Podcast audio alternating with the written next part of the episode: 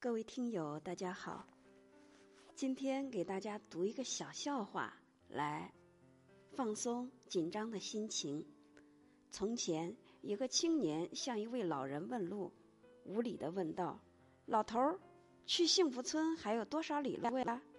老大爷毫不犹豫的回答：“五里。”这青年走了五里左右，再问一位老大爷：“老头儿，去幸福村还有多远呢？”老人漫不经心的回答：“五里。”又是五里。小青年纳闷的走了一程，又问一位老大爷：“老头儿，到幸福村还有几里？”“五里。”“怎么又是五里？你们这些老头儿怎么都说五里五里的？”“不是我们老头儿无礼，是你这个青年人实在太无礼了。”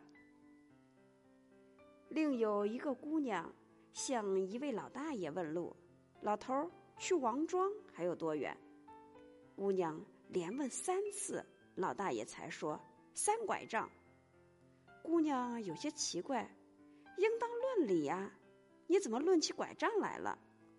老大爷说：“论理呀，你应该叫我老大爷，你不懂理，我才用拐杖教训你。”